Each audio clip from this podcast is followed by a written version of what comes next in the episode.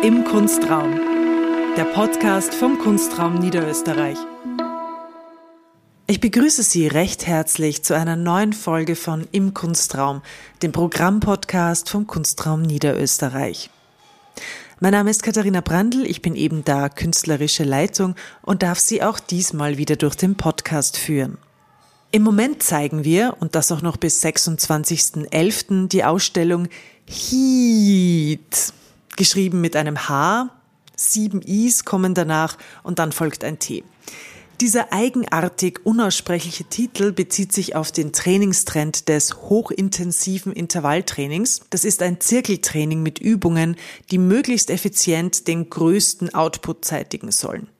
Heat steht als Sinnbild für allerlei lebenspraktische und ästhetische Formen von Wehrhaftigkeit, die Stefan Panhans und Andrea Winkler in dieser Ausstellung, ihrer ersten Soloausstellung in Österreich, gefunden haben. Ich habe mich am Tag vor der Eröffnung mit den beiden getroffen, um über die Ausstellung zu sprechen. Viel Spaß!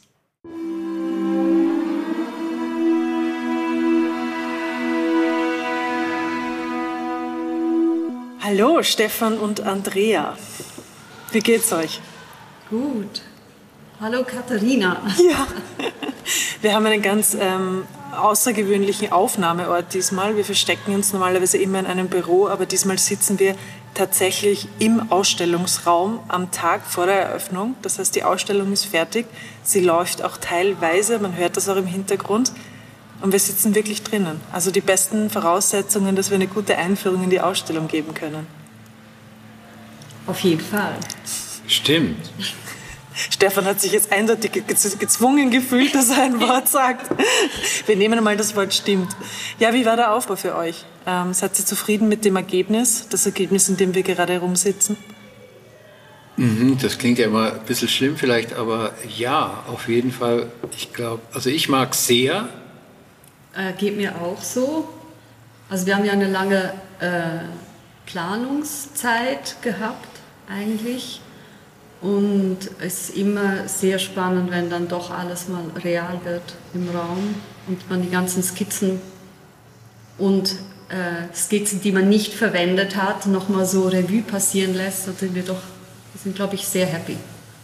Ja, es ist immer so interessant, oder wenn die Ausstellung dann dasteht, ist einerseits so viel schon passiert und auf der anderen Seite eben, es kommen ja noch ganz viele Gespräche dazu, die wir mit Personen führen werden und Leute werden uns auf Dinge hinweisen, die wir noch nicht gesehen haben. Ähm, und wir haben noch diese ganzen Kontingenzen im Kopf, eben die anderen Vorschläge, die ihr noch gemacht habt. Wir hatten ja auch noch ganze Wände, die wir tapezieren wollten im Kopf gehabt. Das ist jetzt alles nicht passiert. Das sind die Geheimnisse, die alle nur wir wissen. Ja, das habe ich komplett verdrängt. Wie das dann wohl ausgesehen hätte. Fürchterlich. Ich glaube, wir haben die richtige Entscheidung getroffen. Ich glaube auch. Ich glaube auch. Ich glaube, so, so ist es gut ausgeglichen, wie es ist. Wir sitzen quasi auch schon fast auf einer Arbeit, in einer Arbeit, beziehungsweise ich sitze tatsächlich auf einer Sitzgelegenheit von einer Videoinstallation von euch.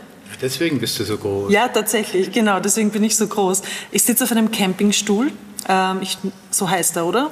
Glaube, es heißt Jagd, Jagdhocker oder Jagd. Ja, diesmal, äh, dieser einer von vieren, es gibt drei Campingstühle und das ist ein Jagddreibeiner. Ein ja, okay, ich sitze auf einem Jagddreibeiner. Man lernt sehr viele neue Vokabeln in der Ausstellung insgesamt. Also hinter uns ist diese Installation, wo der Jagddreibeiner dazugehört, sowie noch ein paar Campingstühle. Die sind um einen, ich habe es Gymboden genannt, ihr habt Anti-Rutschmatten dazu gesagt, das ist wahrscheinlich die korrekte Handelsbezeichnung dafür, also so Puzzlesteinartige Gummibodenteile, damit man, wenn man gruntet beim Training, auch, ähm, ich weiß nicht, die Battle Ropes und die Gewichte mal, die Kettlebell mal fallen lassen kann oder so.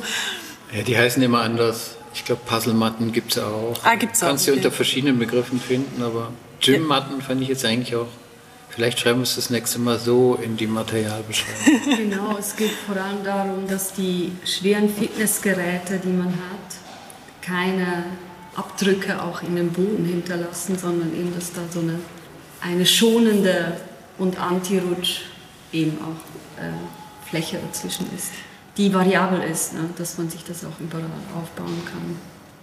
Ich finde es lustig, weil so, so Puzzlestücke, die klingen wie so, so Boden im Kindergarten ein bisschen. Und es hat was Spielerisches ja auch, die ganze Ausstellung. Also auf diesem Boden sind da noch ein paar Yogamatten drauf. Wir haben so ein paar äh, Resistance-Bänder, Terra-Bänder, ein paar Sitzsäcke, Gymnastikbälle in unterschiedlichen Formen und Größen. Und eine Campinglampe, die, die ja wie so ein, das kleine Lagerfeuer auf diesen Rutschmatten auf dieser Rutschmatteninsel sitzt. Ja, Flexbänder mhm. und ein mittlerweile nicht mehr im Handel erhältliches, nicht weiter definiertes Trainingsgerät, glaube ich, hieß es bei Decathlon. Einfach Trainingsgerät. Also ich habe das so interpretiert, wie, wie kann man das gut beschreiben, dass wenn man den Podcast hört, sich das vorstellen kann. Es ist wie ein V, das in die Dreidimensionalität gewachsen ist und man kann entweder mit seinen Händen und dann wahrscheinlich mit dem Bizeps, ich habe keine Ahnung, das zusammendrücken oder ich glaube mit den Oberschenkeln, um die Oberschenkelinnenseiten zu trainieren oder so. Oder man kann damit noch Dinge machen, die wir alle nicht verstanden haben, weil es, mhm, weil es zu hoch das ist. Das kann ich mir auch vorstellen. Irgendwie äh, Zehenmuskulatur, Training, man weiß es nicht. man weiß es nicht. Also man muss auf jeden Fall lebenslang fit bleiben ähm, und man kann sich da niederlassen, kann mit den Teilen spielen, ähm, wenn man will. Aber es sind natürlich auch Sitzgelegenheiten.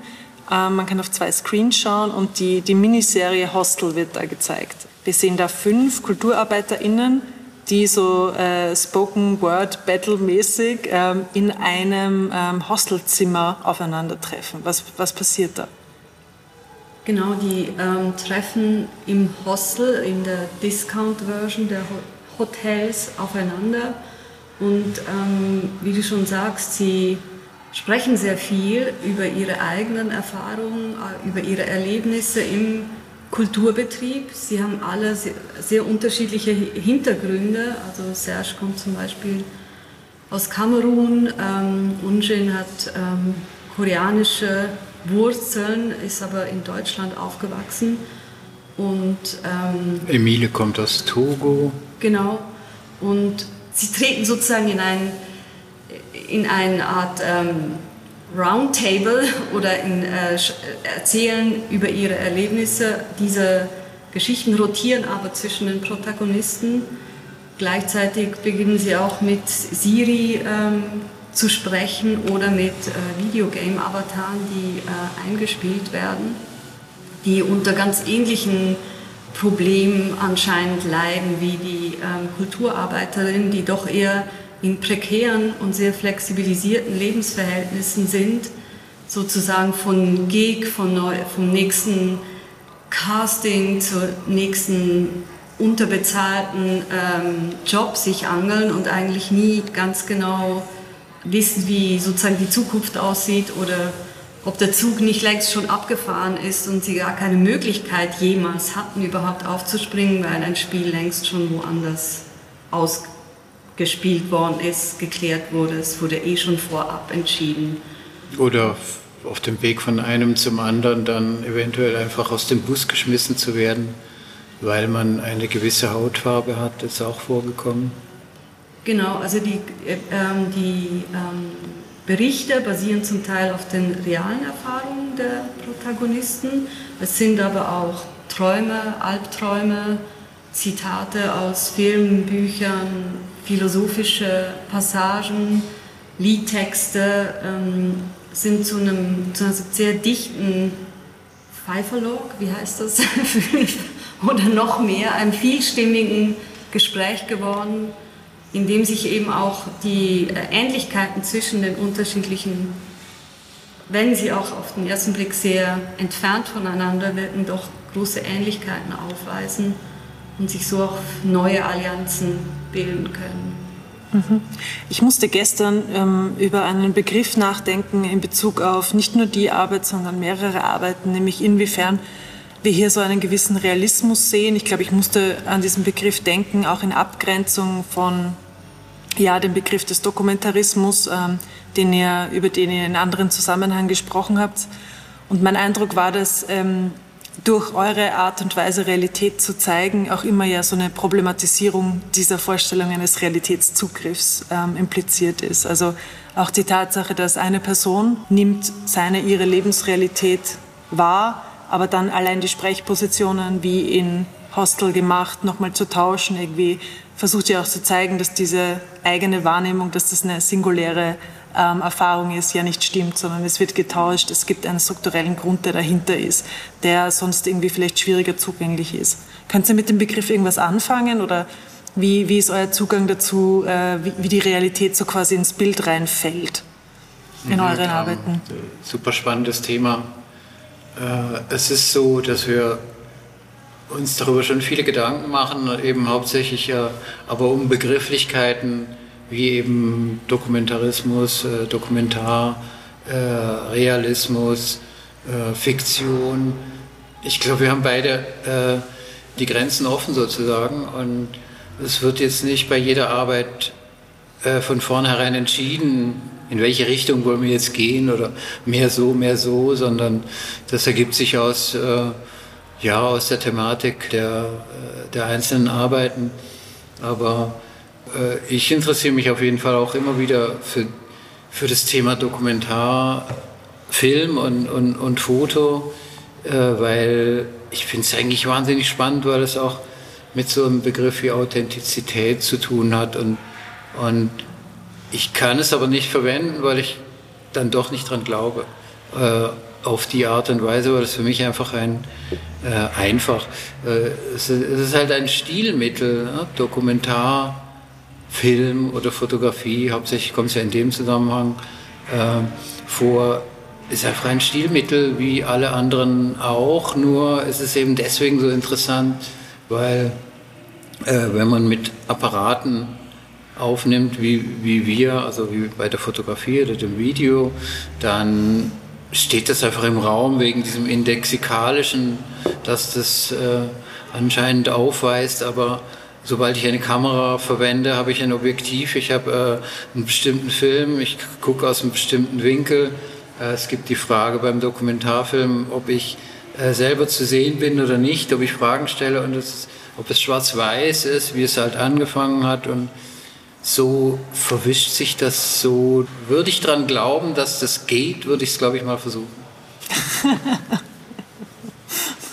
ja, ich finde das auch eine wahnsinnig interessante Diskussion. Ähm, auch weil natürlich, wie du sagst, ähm, das Argument des Index oder diese Indexikalitätseffekte, dass es, äh, dass besonders eben die Fotografie und auch der analoge Film ähm, aufgrund dieser kausalen Beziehung zwischen das Objekt war wirklich in der Welt, es zeichnet sich direkt auf dem lichtempfindlichen Film via Apparat ab, ab blablabla, dass das ja eigentlich äh, durchs digitale Bild ähm, hätte erledigt sein müssen, weil der Mechanismus ganz anders ist, was aber nicht passiert ist. Also faktisch glauben wir ja noch immer an, an die Macht, die abbildbare und die ja auch Authentizität ähm, bekräftigende und äh, zeugende Macht von Bildern. Also das ist ja noch immer, immer da und das ist ein sehr interessanter Zwischenbereich, in dem wir uns ähm, bewegen. Wir führen die Argumente von früher teilweise noch an oder fühlen das auch, wenn wir in Medienbildern, äh, digitalen Bildern gleich viel ähm, ja, Wahrheitskraft zusprechen und ja. gleichzeitig ist das natürlich ähm,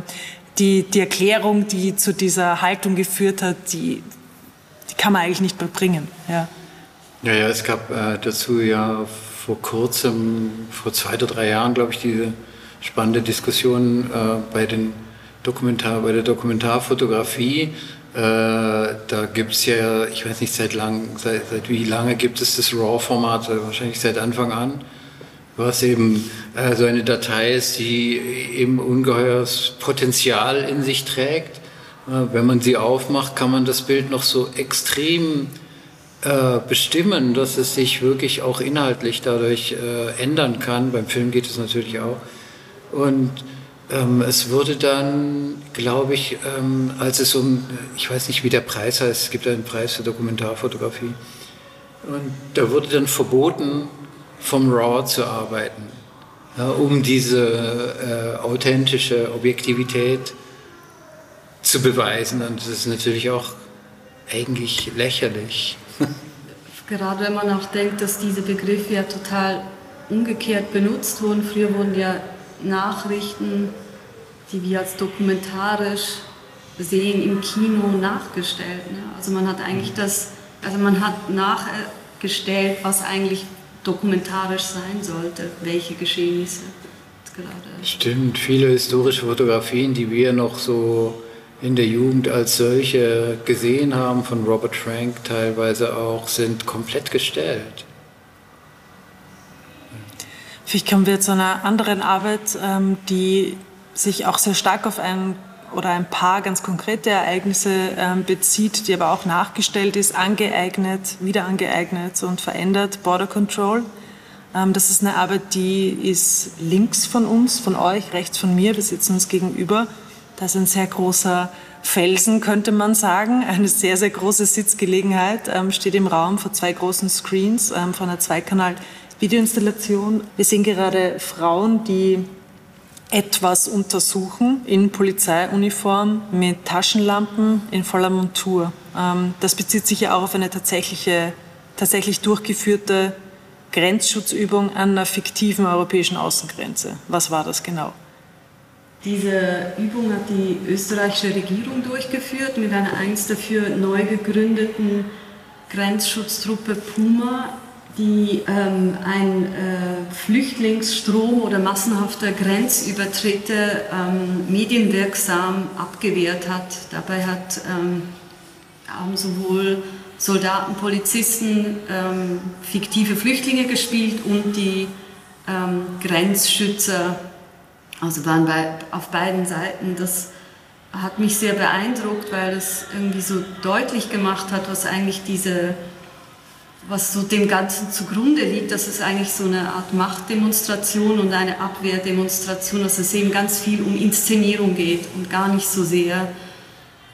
Also das sollte überzeugender sein und ich denke auch, es war eher nach innen an die Österreicher gerichtet und nicht so sehr an andere äh, potenzielle Flüchtlinge, die diese Sprache ja nicht mal verstehen und auch geschweige denn auf diese Kanäle zugreifen, nehme ich an. Und ähm, ich glaube, das hat uns als Thema sehr interessiert, diese, diese Idee von Grenze und dass das auch immer etwas ist, was immer wieder im Grunde genommen schon fast wie eine Vision aufrechterhalten werden muss. Also man kann die ja nicht sehen.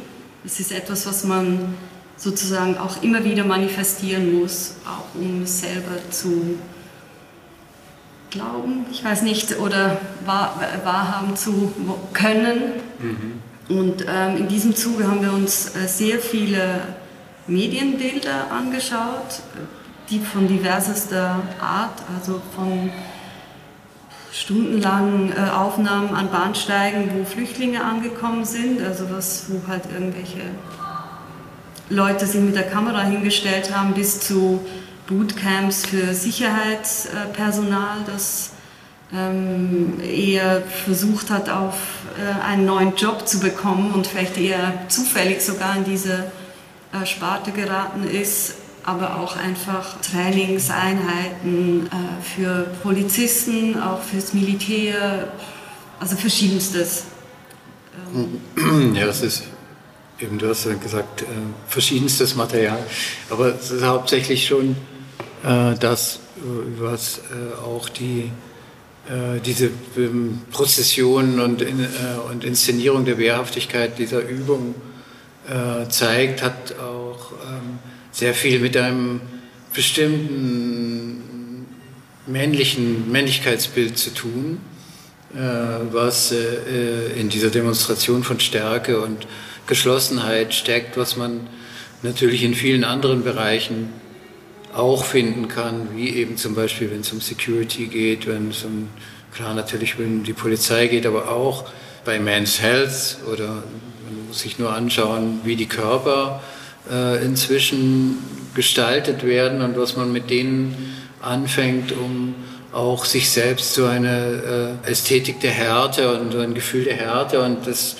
der äh, geschlossenen Identität zu geben. Also es, es geht nicht nur um militärische äh, Schutzausrüstung und, und Kampfeseinsatzbereitschaft, sondern auch äh, eben darum, dass die, äh, die, die Identität immer wieder aufrechtzuerhalten und die, die Grenzen nach außen nicht nur territorial äh, ähm, zu be beschützen, sondern eben auch die eigenen. Und äh, das ist in so einer verwirrenden Welt, in der wir gerade äh, leben, in der, der sich alles auflöst, äh, eine äh, einfache Möglichkeit, sich ähm, äh, zu schützen, ne? sich äh, selbst einzureden, dass alles doch einfach und geschlossen und gut und ja. so ist. Aber es ist äh, wahnsinnig interessant, was halt so gezeigt wird, was gleichzeitig so im Vollzug erzeugt wird. Also einerseits eben diese Vorstellung von Männlichkeit, die du angesprochen hast, aber natürlich auch die Vorstellung von, ähm, ja, was ist ein Nationalstaat, wo gibt es einen drinnen, wo gibt es einen draußen und natürlich auch, weil es um eine fiktive europäische Außengrenze geht, ähm, ja, was ist Europa in, in weiterer Folge? Ja, ich musste auch darüber nachdenken, dass ähm, grundsätzlich ja die Frage von, welche Effekte, würde ich sagen, die Digitalwirtschaft zeitigt, also von ähm, Gig-Ökonomie zu ähm, ja, äh, Delivery Economy, was es da alles für, für Begriffe gibt. Ähm, digitale Spiele interessieren euch sehr. Also das sind einfach die Bilderwelten, die sind einfach sehr, sehr präsent einfach. Ähm, und gleichzeitig ist die, die physische Grenze zwischen Nationalstaaten oder zwischen der EU und dem, was drumherum ist, das ist ja so ein Moment, wo, ähm, wo so ein absoluter Gegenpunkt gesetzt wird. Also im digitalen Raum können wir uns alle frei bewegen, können machen, was wir wollen und dass die Zirkulation von Körpern, dass es da einfach ganz eindeutige Grenzen gibt, ähm, im Gegensatz auch zu Waren, im Gegensatz zu Daten und so weiter. Das ist auch irgendwie so, so der Moment an der Grenze, in dem man das einfach wieder merkt. Ja. Ja, genau. Also ich glaube, das waren, also wie du auch sagst, diese Zirkulation von Körper oder sagen wir mal so ein Körpermanagement. Also es gibt ja auch in dem Video, das, in dem jetzt auch nur Frauen äh, tanzen, also es sind Tänzerinnen, die eben auch, irgendwann tragen sie auch Aktenordner rum. Also ne, es ist auch so diese Verwaltung von, also dieses Moment, dass man das eben alles irgendwie Buch führt und kontrolliert. Also hat auch eben verschiedene Ebenen und nicht nur jetzt, sagen wir mal, die wehr, wehrhafteste auf den, auf den ersten Blick.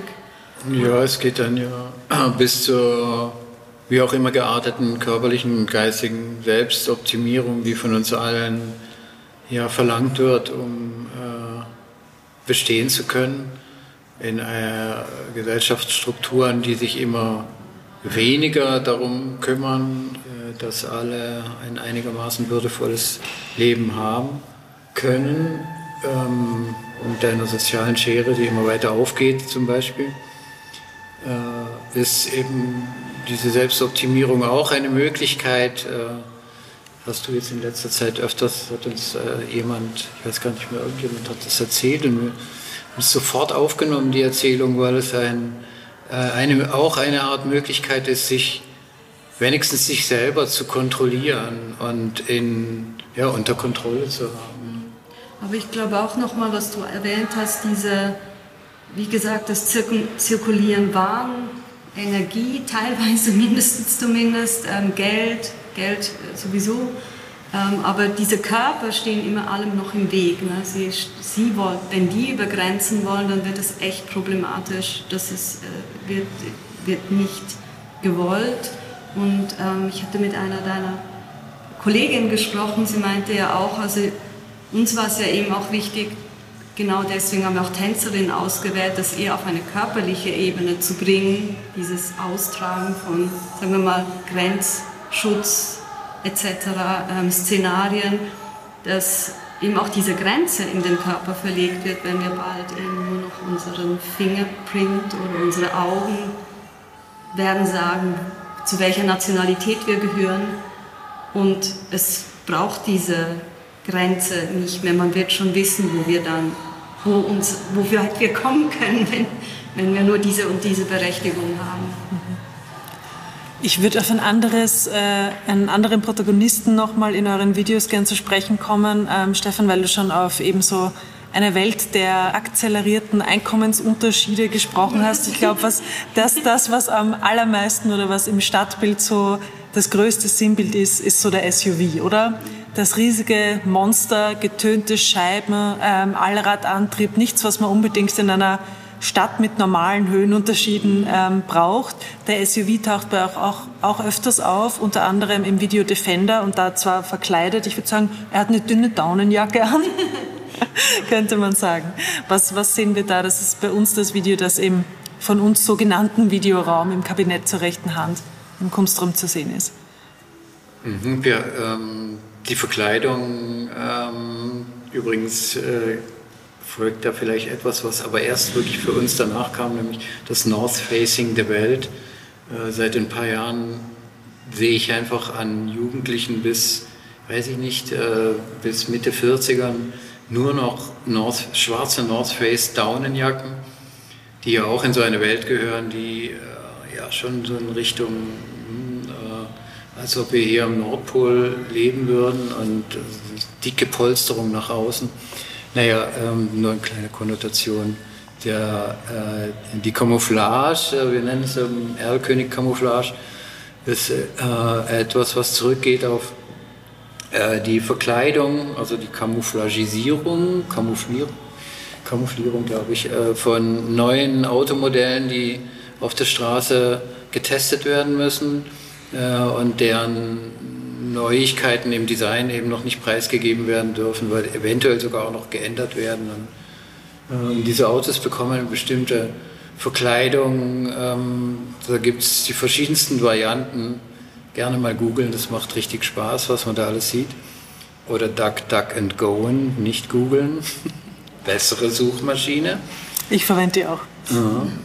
Oder Startpage, egal. Jedenfalls. Ähm, heißt in Deutschland, wir haben jetzt schon gemerkt, dass es noch nicht einmal in Österreich oder in der Schweiz wohl so heißt, äh, heißen diese Verkleidungen, diese verkleideten neuen Autos äh, Erlkönige. Äh, das geht auf eine lustige Geschichte zurück, die du aber besser weißt, Andreas. Es gab das schon in den 50er Jahren ungefähr, dass auch da schon Autos nicht ihre Design-Novelties preisgeben durften. Also das Problem ist, man muss sie einmal auf der Straße testen. Es geht kein Weg, führt kein Weg darum herum. Und ähm, ein, ein Automagazin hatte diese Fotos, die extrem unpopulär waren. Das hat die Leute fanden die unschön oder ähm, ist ja auch nicht das Auto, was es dann sein wird, ja könnte das, man sagen. ja. Ist, genau. Einer Redakteur hat sich gedacht, ich schreibe jetzt kleine Gedichte dazu. Wie zum Beispiel, ich fahre, alles ist gut. Und die weiteren Zeilen kann man sich vielleicht denken. Also es waren so kleine Reime und die wurden halt einfach einfachheitshalber Erlkönige genannt, also wie von Goethe eben. Und das hat sich sozusagen verselbstständigt, dass jetzt diese Autos halt so heißen in der Verpackung. Genau, und uns hat diese Camouflage auch dazu gedient, äh, erstens mal den äh, SUV, den wir verwendet haben, zu verschönern, weil sie sind ja eigentlich alle hässlich. Und zweitens dazu, dass wir, also er ist eigentlich der Mittelpunkt und der MacGuffin in diesem Film, um das sich alles dreht. Er steht immer in der Mitte und drumherum bewegen sich die Protagonisten. Und äh, wir wollten jetzt keine bestimmte Firma bewerben oder, oder, oder dissen. Äh, dazu dient diese Camouflage auch. Und ähm, sie ist auch, hält das Ganze eben, äh, macht es etwas unkonkreter, ähm, lässt es ein Mysterium sein, was für uns der SUV sowieso auch in seiner Realität ist. Er bedient einfach ganz bestimmte Wünsche und Sehnsüchte, die, die durch Ängste und äh, in, in, in Lebensbedingungen bestimmt werden, die unsere, unter denen wir jetzt eben existieren derzeit und äh, gehören eben auch zu diesen Dingen der Stärkedemonstration, der, wir kommen überall durch damit, äh, äh, wir sind größer als die anderen und ähm, wir können damit auch durch die größten Unwetter, die ja zunehmend auf uns zukommen, oder auch auf, durch die nächste Pandemie durchfahren. Die ganze Familie ist sicher darin, unsere Kinder und uh, you name it. Genau, es sollte im Grunde genommen diese, dieses Phantasma oder diese, dieses mythische Objekt äh, bleiben. Die, äh, die drei Protagonistinnen umkreisen es, denken mal auch, eventuell ist es der neue Coworking Space oder irgendwie das Office-Büro-Dings da. Also es gibt so verschiedene Vorstellungen, was das sein könnte. Es wird nie gefahren, also das, wozu es ursprünglich mal hergestellt worden ist, findet in diesem, diesem äh, Musical, es ist äh, ein Musical. Ähm, Postindustrielles Anti-Musical haben wir äh, dazu erfunden. Äh, wie öfters in unseren Arbeiten beziehen wir uns eben auf ein ähm, äh, auf ein popkulturelles Genre, also die Hostel, von dem wir vorhin gesprochen haben, da, äh, das ist eine Miniserie. Äh, äh das äh, Defender ist eben dieses postindustrielle Anti-Musical. Und wir haben noch gar nicht darüber gesprochen, wo, wo, die eigentlich sind. Also der SUV steht in einer Tief Autotiefgarage und die drei Frauen, die so eine Art Arbeitsteam oder Eventteam bilden, sie haben die gleiche uniformartige Kleidung an. Äh, weiß aber nicht, auf welche Mission es geschickt wurde. Also sie wissen nicht, was sie da sollen. Das, äh, bekommen das auch dort nicht, äh, werden dort nicht mehr informiert. Sie wissen nicht, ob sie da einen Job zu tun haben oder ob sie ihren Job schon verloren haben. Und es taucht eben dieses mysteriöse Objekt auf, das dann, äh, dass sie umtanzen schon fast äh, zwischen Tanz und gymnastischen Übungen machend äh, besprechen und besingen sie dieses merkwürdige Ding. Und was waren da die Quellen für den Text? Bei Hostel habt ihr ja beschrieben, es waren großteils auch tatsächlich so die, ja, die Erlebnisse der Protagonistinnen. Ähm, wie ist das bei Defender? Äh, bei Defender ist ganz viel ähm, Material aus der SUV-Werbung äh, eingeflossen, aus Katalogen, aus Werbespots, aus äh, redaktionellen äh, Anzeigenschaltungen, aber auch eben aus ähm, ein, besonders einer längeren ähm, Predigt eines Megachurch ähm. Ja, das Guru ist mir gerade gekommen, aber Pfarrer, ich weiß nicht, was besser ist. Ja. ja, sie sollen ja sowas sein, aber Guru ist natürlich schon noch passender. Äh, wo es äh, eben in beiden äh, extreme Parallelen gibt, die auch total gut zu unserer neoliberalen Ideologie passen, dass nämlich man eigentlich nur selbst für sich verantwortlich ist und für all das, was einem nicht gelingt oder gelingt und ob man es schafft und ob man Winner oder Loser ist, das ist ja mittlerweile ein alles ähm, in uns selbst hineinverlegt. Deswegen zum Beispiel auch die ganze Selbstoptimierung, die äh, dafür helfen soll. Und das fanden wir sehr spannend, dass, das, äh, dass es da so viele Parallelen gibt. Das haben wir am Anfang gar nicht, äh, äh gar, nicht geplant gehabt. Das äh, kam dann auf, diesen, äh, auf diese lange Predigt mit dem Uh, the Power of I Am heißt das. Und ja, äh, fällt dir noch was ein? Genau, also äh, die haben auch Ähnlichkeiten mit Ratgeberliteratur, also so zum, oder vielleicht um noch ein Beispiel zu nennen von dieser Predigt, es geht darum, wenn ich denke, dass ich alt bin, dann kommen die Falten, wenn ich denke, dass ich äh, zu dick bin, dann kommt sofort das Übergewicht, also das heißt, ich muss sozusagen durch Selbst-fulfilling Prophecy, dafür gucken, dass das Glück zu mir kommt und ich kann das auch. Fraglich wird es halt, wenn man, ähm, wenn halt, man kann das ja für sich selber bestimmen, aber man ist ja ganz anderen Systemen unterworfen, man kann nicht ähm, kontrollieren, ob man gekündigt wird oder nicht. Also es gibt ja nochmal ganz andere Probleme und wenn das dann immer wieder auf einen zurückfällt, ist man dann wahrscheinlich auch eben der Loser und nicht mhm. der, der das wieder irgendwie wieder positiv wenden kann. Ja. Die Themen haben ja immer so eine gewisse Schwere, aber wenn man die Arbeiten anschaut, ist es oft sehr lustig. Was sind so Momente von Humor oder Übertreibung? Was, was bedeutet euch das in eurer Arbeit? Schwer zu beantworten, das passiert so. Äh, wahrscheinlich ist es einfach eine, eine Bewältigungsstrategie der, äh, der Schwere und der Ernsthaftigkeit dieser äh, den Arbeiten unterliegenden Themen. Die, wir sind ja auch nicht ständig nur gut gelaunt deswegen, aber äh, man muss irgendwie damit umgehen. Und damit zu arbeiten ist auch, ähm, das mag jetzt auch ganz schlimm klingen, aber ich glaube, es hat auch richtig äh, therapeutische ähm, äh, Ansätze, Quatsch, also ähm, Wirkungen? Ja. ja, und wahrscheinlich kommt daher äh, der teilweise auftauchende Humor. Teilweise, ganz selten. Wir haben noch über ein paar Objekte im Raum noch gar nicht gesprochen, die noch verteilt sind. Ähm, einerseits fünf unterschiedliche Textilarbeiten von dir, Andrea, und eine Fotoserie von neun Arbeiten, Bringing, Bringing the WOW Home von dir, Stefan. Wollen wir zuerst über die Textilarbeiten sprechen? Ja. Die haben auch sehr starke wehrhafte Qualitäten, Absolut, könnte man sagen. Ja.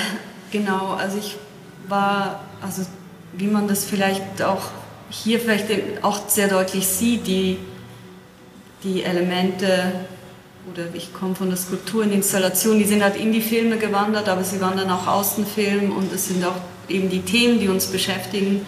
Und in dem Fall war es eben auch diese, ja, diese Wehrhaftigkeit oder diese, dieses simulierte Gewappnetsein, das mich äh, stark äh, interessiert hat an eben an eben auch Kleidung oder Kleidungsstücke oder was das so mit sich oder mit ausstrahlt. Und ich habe für diese Arbeiten, die, sind Stoffcollagen, Stoffskulpturen, ähm, hauptsächlich mit äh, Hightech-Textilien gearbeitet aus den Bereichen Sport, Outdoor, Protection und Safety, die sich alle durch bestimmte Qualitäten auszeichnen, neben den Körper extra polstern, atemdurchlässig sind, wasserabweisend, schweißdurchlässig gleichzeitig oder mit Keramikoberflächen eine, eine bessere Haftung haben, Ellenbogenschoner. Ähm, unzerreißbar. Unzerreißbares, äh, genau. Ähm,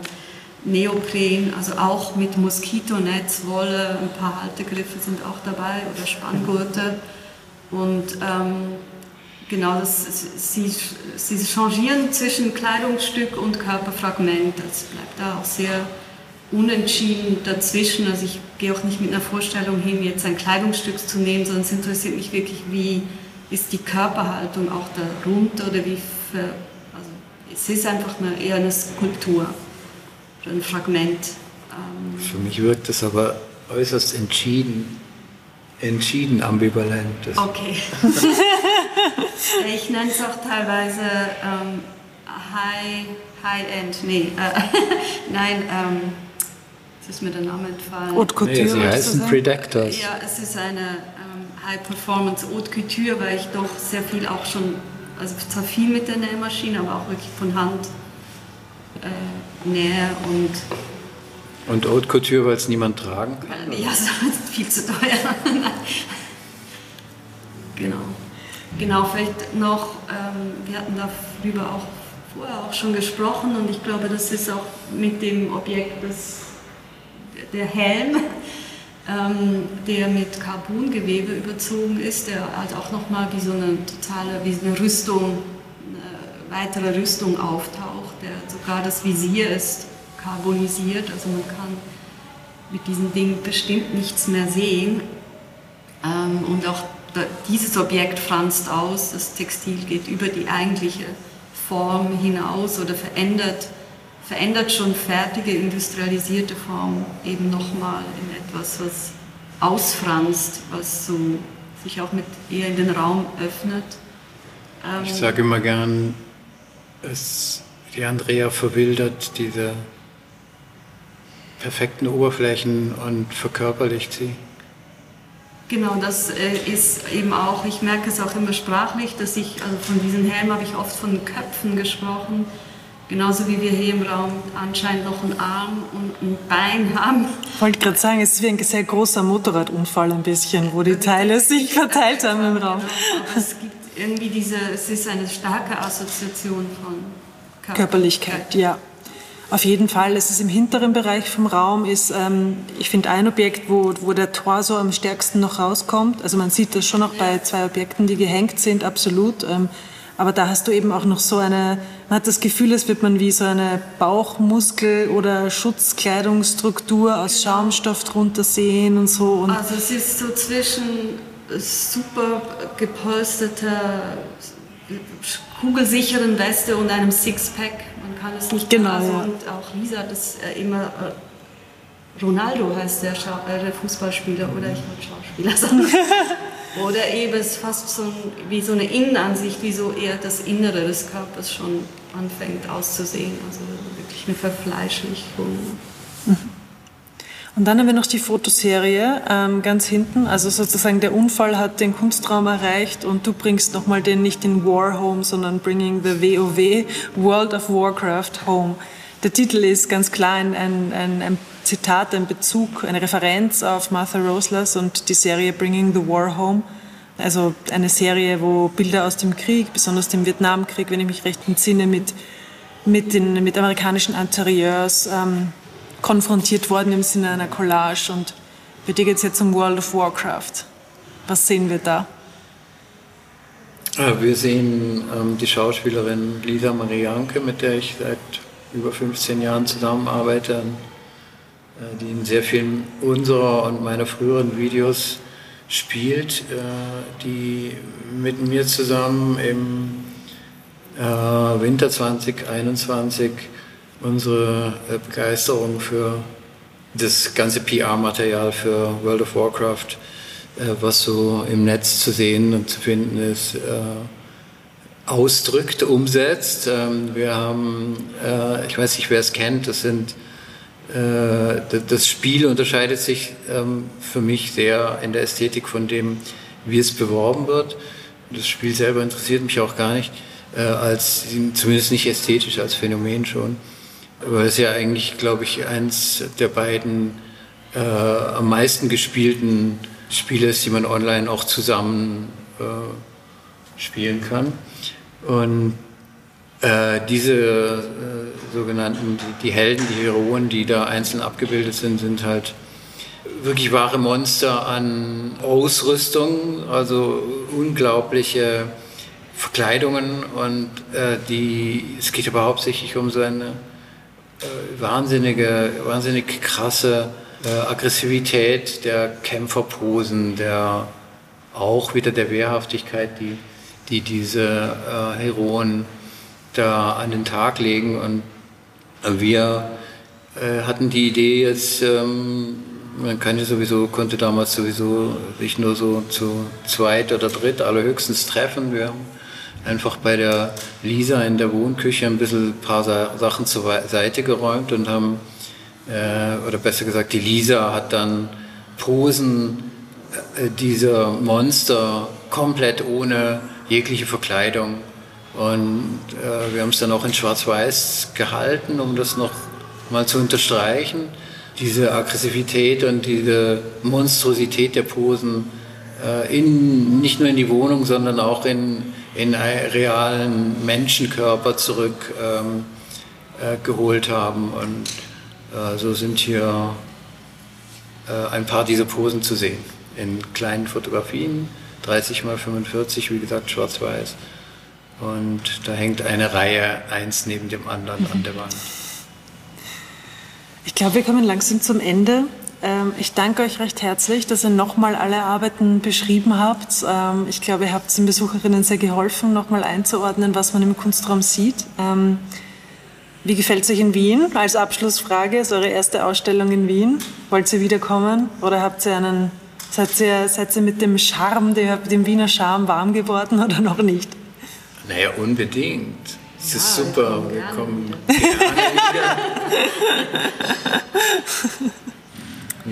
Gut, ja, dann herzlichen Dank, dass ihr euch nochmal Zeit genommen ja. habt. Gerne. Ähm, und bis ganz bald.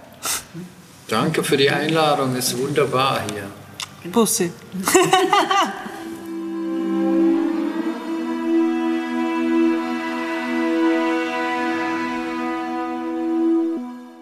Herzlichen Dank fürs Zuhören.